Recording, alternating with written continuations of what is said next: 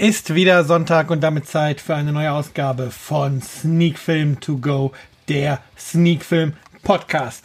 Heute besprechen wir einen Film, auf dessen Blu-ray-Cover draufsteht Watch It, but not alone.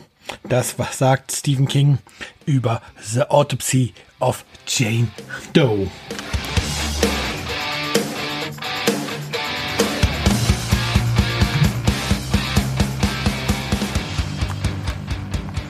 Ja, und damit herzlich willkommen zur mittlerweile 30. Folge von Sneak Film To Go, der Sneak Film Podcast. Ähm, in den letzten Wochen waren laut Statistik die Zuhörerzahlen etwas rückläufig. Ich hoffe, dass wir da jetzt mal wieder eine Trendwende einleiten können und dass sich vielleicht wieder ein paar mehr Leute für den heutigen Film interessieren, als es die letzten Wochen für die Filme der Fall war. Heute besprechen wir nämlich The Autopsy of Jane Doe, einen kleinen, fiesen Horrorfilm, der vor kurzem auf Blu-ray und DVD erschienen ist und den man sich jetzt also im sicheren Heimkino, Heimkino zu Hause anschauen kann. Wie immer, erst einmal die Inhaltsangabe, diesmal das, was auf der Blu-ray ähm, als Inhalt genannt wird. Die Pathologen Tommy und sein Sohn Austin sollen bis zum Morgengrauen die Todesursache einer unbekannten jungen Frau klären, die unter geheimnisvollen Umständen ums Leben gekommen ist. Für Vater und Sohn bedeutet das eine ungewollte Nachtschicht, und zwar die schlimmste ihres Lebens. Denn Jane Doe wie man nicht identifizierte weibliche Personen nennt, gibt ihnen viele Rätsel auf. Äußerlich weist die Leiche keine Verletzungen auf. Im Inneren jedoch wartet ein grausiger Fund nach den anderen auf die beiden. Plötzlich geschehen Dinge, die sich nicht rational erklären lassen. Und schon bald müssen Tommy und Austin feststellen, dass die Tote viel lebendiger ist, als sie angenommen hatten. Ja, so viel zum Inhalt und ähm, der fasst das auch eigentlich ganz gut zusammen, worum es geht. Und der Inhalt ähm, sagt dabei auch eins ziemlich direkt, und zwar, dass es nicht allzu viele Handlungsorte in diesem Film gibt. Vieles spielt sich in der Leichenhalle ab, wo die beiden Pathologen arbeiten, also im Keller bei Kunstlicht, ihre einzige Be Begleitung oder ihre einzige Verbindung zur Außenwelt scheint ein Radio zu sein. Und ähm, was der Regisseur von Trollhunter hier abgeliefert hat, ist ähm, wirklich ein kleiner, fieser Horrorfilm. Und der in der Einleitung genannte Satz von Stephen King, Watch it, but Not Alone, ähm, trifft es dabei auch tatsächlich ganz gut. Ähm, der Film hält einige echt fiese, fiese Schockeffekte parat, einige Ekelszenen und ähm, selten habe ich in der vergangenen oder in der, in der kürzeren Vergangenheit einen dichteren und fieseren Horrorfilm gesehen als The Autopsy of Jane Doe. Ja, ähm, wie gesagt, Regie hat der Regisseur geführt, der auch schon Trollhunter gedreht hatte. Ähm, Trollhunter habe ich auch gesehen. Ähm, ist jetzt auch ein solider Horrorfilm. Hat auch seine Momente, aber was ähm, andere, André Ovredal hier mit seinem Nachfolger ähm, abliefert, das Top Trollhunter nochmal um Längen. Also mit Autopsy of Jane Doe hat sich ähm, Ovredal auf jeden Fall für die A-Liga der Horrorfilmregisseure empfohlen ja, auch die beiden Hauptdarsteller zeigen dass man, ähm, nein, nicht zeigen, dass man in die A-Liga aufsteigen kann. Also Emily Hirsch, der ja schon ähm, Into the Wild gedreht hatte, ähm, gehört definitiv schon zur A-Liga und unterstreicht das mit diesem kleinen dreckigen Film nochmal. Und Brian Cox, also der im Film den Vater von Emily Hirsch spielt, ist auch kein unbekanntes Gesicht. Ähm, ist zum Beispiel in Filmen wie Troy, ähm, in Die Born-Verschwörung, Die Born-Identität, in Braveheart, also in wirklich vielen bekannten Filmen schon ähm, zu sehen gewesen. Nicht unbedingt immer in den Hauptrollen, sondern vielmals ähm, in Nebenrollen. Aber wer sich ein bisschen in Hollywood oder mit Filmen auskennt, wird den Namen Brian Cox auf jeden Fall schon mal gehört haben. Und er spielt hier ähm, den Pathologen äh, wirklich gut.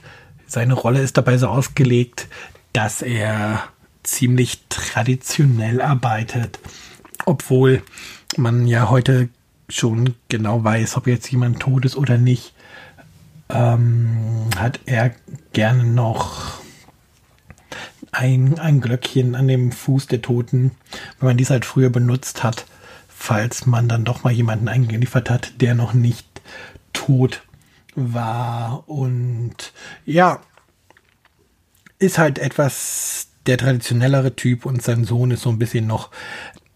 Man hat das Gefühl, er ist noch in der Ausbildung. Ich bin gerade nicht sicher, ob es jemals ähm, genannt wurde. Aber er bekommt halt permanent von seinem Vater Tipps genannt, ähm, wird korrigiert, wenn er die falsche Wortwahl ähm, benutzt, wenn es darum geht, die Erkenntnisse auf Tonband festzuhalten. Und ja, allein durch diese, diese Kleinigkeiten gelingt es dem Film schon Atmosphäre aufzubauen und ja für eine gewisse Spannung zu sorgen und auch für eine Anspannung zu sorgen, vor allem beim Zuschauer. Und äh, wenn sie dann tatsächlich diese Leiche auf den Seziertisch bekommen und nach und nach ähm, hinter deren Geheimnis kommen und um sie herum immer skrudere und unwahrscheinlichere Dinge passieren, sie auf Sachen stoßen, ähm, die eigentlich gar nicht möglich sind, ja, dann bekommt man Gänsehaut, dann läuft einem vielleicht auch der kalte Schauer den Rücken runter. Und man hat einfach tatsächlich auch als abgebrühter Horrorfilm-Fan permanent das Gefühl, hier einen, von, einen Film zu sehen von einem Regisseur, der genau weiß, äh, wie er für Angst und Schrecken sorgen kann, wie er die Anspannung hochhalten kann, wie er dafür sorgen kann, dass man auf den Fingernägeln kaut und sich fragt, was wird wohl als nächstes passieren. Ja, im Grunde die Handlung, wie gesagt, da braucht man gar nicht mehr viel zu sagen. Das, das hatte die Zusammenfassung von der Blu-ray-Disc schon ganz gut gemacht. Viel mehr ist da tatsächlich nicht an Handlung. Es basiert hier tatsächlich alles ähm, darauf, was halt mit dieser unbekannten Leiche mit Jane Doe passiert. Und der Film lebt tatsächlich davon, dass man auch als Zuschauer lange Zeit nicht so ganz weiß, was man von der Frau und allem, was mit ihr zusammenhängt, halten soll. Ja, mh, hm, kommen wir noch kurz, oder kommen wir nicht nur kurz, ähm, machen wir dann, bevor wir zu den Extras oder der Ausstattung der Blu-ray kommen, hier möchte ich dann natürlich auch eine Wertung für den Film dalassen. The Autopsy of Jane Doe bekommt von mir tatsächlich 8 von 10 Punkten. Das ist hier wirklich ein ganz, ganz großer Horrorfilm, ganz tolles Ding, was hier gedreht wurde, das ich wirklich jedem Horrorfan und jedem, der es äh, werden möchte, empfehlen möchte. Ja, wie gesagt, auf Blu-ray und DVD mittlerweile erhältlich und das bringt uns dann auch jetzt tatsächlich zur Blu-ray, die mir freundlicherweise als Muster zur Verfügung gestellt wurde. Ähm, zunächst einmal der Ton, der liegt in DTS HD 5.1 vor und die Tonspur spielt auch das ein oder andere Mal mit den unterschiedlichen Boxen und ähm, schafft es so, dass auch über die Tonspur ein ungutes Gefühl ähm, erzeugt wird und ja, man sich nie sicher sein kann, wenn man jetzt Geräusche von hinten hört, was jetzt da als nächstes passiert. Ja, die Sprachen Deutsch und Englisch, beides auf der Ton, ähm, beide Tonspuren auf der Blu-ray. Sprich, man kann sich den Film synchronisiert oder in der Originalfassung anschauen und Untertitel gibt es Deutsch für Hörgeschädigte. Das Bild ist soweit auch total super. Ähm, trotz der vielen dunklen Szenen ähm, hat man nie das Gefühl, dass das Bild stark grieselt oder dass das ganze Bild zu dunkel oder zu hell abgemischt wäre und dadurch die Atmosphäre verloren geht. Ähm, da wurde tatsächlich auch schon wahrscheinlich bei den Aufnahmen, aber später auch bei der Pressung auf Blu-ray gut gearbeitet. Ähm, Bonusmaterial. Zum einen gibt es vor dem Film, ich glaube, es waren zwei Trailer, auf jeden Fall einer auf jeden Fall. Und ansonsten gibt es noch ähm, Interviews und eine B-Roll, die man entdecken kann. Jetzt nicht das ganz umfangreiche Bonusmaterial. Etwas schade. Da wäre sicherlich bei so einem kleinen, dreckigen Horrorfilm mehr drin gewesen, mehr Blick hinter die Kulissen etc. Aber ähm, Hauptaugenmerk liegt für viele ja sicherlich sowieso eher auf dem Film selber. Ähm, vielleicht noch interessant, ab wie vielen Jahren man sich denn The Autopsy of Jane Doe so angucken darf. Der Film hat eine FSK-Freigabe ab 16 bekommen. Die ist meiner Meinung nach auch völlig in Ordnung. Es gibt zwar einige fiese Szenen und äh, wie gesagt, die Spannung wird auch dauerhaft extrem hoch gehalten, aber ähm, wirklich Splatter etc. wird oder steht jetzt hier nicht im Vordergrund. Ähm, ja, von daher geht FSK 16 völlig in Ordnung. Ähm, Hardcore-Horror-Fans sollten sich davon allerdings auch nicht abschrecken lassen. Also obwohl FSK 16 der Film ist äh, in keinster Weise irgendwie weich gespült. Ähm, er lebt halt vor allem von seiner Atmosphäre und ja, wer, wer tatsächlich einen fiesen Splatterfilm oder sowas erwartet, ja, sollte hier nicht reinschauen. Es gibt, wie gesagt, einige eklige Szenen, aber alles noch im grünen Bereich. Und ähm, ja, die Atmosphäre macht es. Und wer sich auf einen atmosphärisch dichten und intensiven Horrorfilm einlassen kann, der darf gerne in diese FSK 16 Film reinschauen. Und ja, es muss, das ist der Beweis, es muss nicht immer der rote Sticker vorne drauf kleben, damit man einen guten Film hat. Ja, das soll es gewesen sein hier zum Thema The Autopsy of Jane Doe. Ich kann nur noch mal sagen, leiht euch den Film aus, kauft euch den Film, schaut ihn euch an. Es ist eine echte Perle. Wie gesagt, ich habe es vorhin gesagt, acht von zehn Punkten von mir.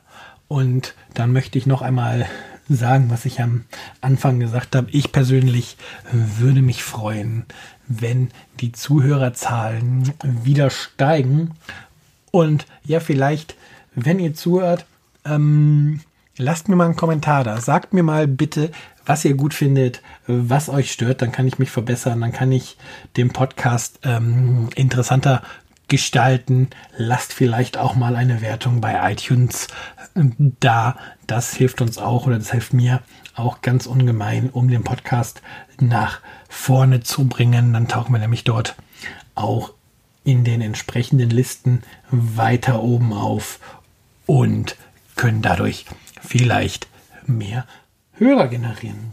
Ja, ich wünsche euch dann einen schönen Restsonntag, einen guten Start in die Woche. Wer es noch am heutigen Sonntag hört, der weiß ja, morgen gibt es bereits die nächste Sache hier im Blog, den Media Monday.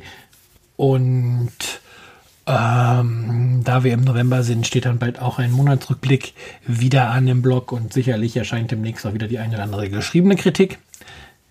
Ich bin raus. Wir hören uns nächste Woche zur Nummer 31.